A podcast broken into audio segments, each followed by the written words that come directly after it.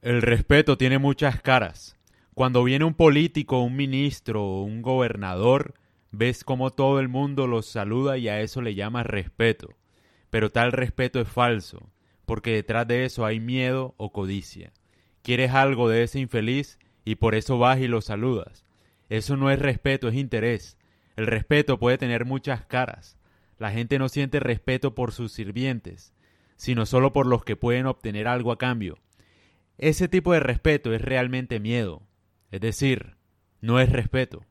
Si realmente tienes amor en tu corazón, para ti el político, el maestro, tu empleado y el campesino son todos iguales. Entonces tienes respeto, un sentimiento por todos ellos, porque el amor no pide nada a cambio. Ese es el verdadero respeto y el verdadero amor. Por eso es que en parte muchas celebridades confunden admiración con fama que mucha gente les pida fotos, les dé likes, les dé, mejor dicho, de todo tipo de cosas, no necesariamente quiere decir que inspiran respeto en los demás o que lo que hacen es valioso para la sociedad.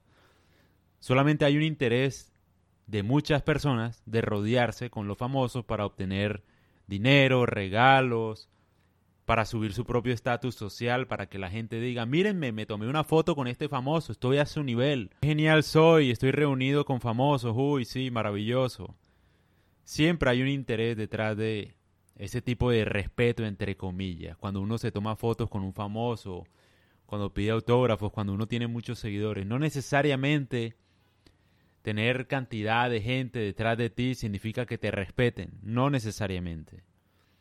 Porque como he dicho anteriormente, el respeto generalmente va hacia todo el mundo, pero lastimosamente fingimos que es admiración y respeto solo porque alguien es famoso, ¿no? Entonces respetamos solamente a los que son famosos, a los que tienen millones de seguidores, a los que son hermosos o lo que sea.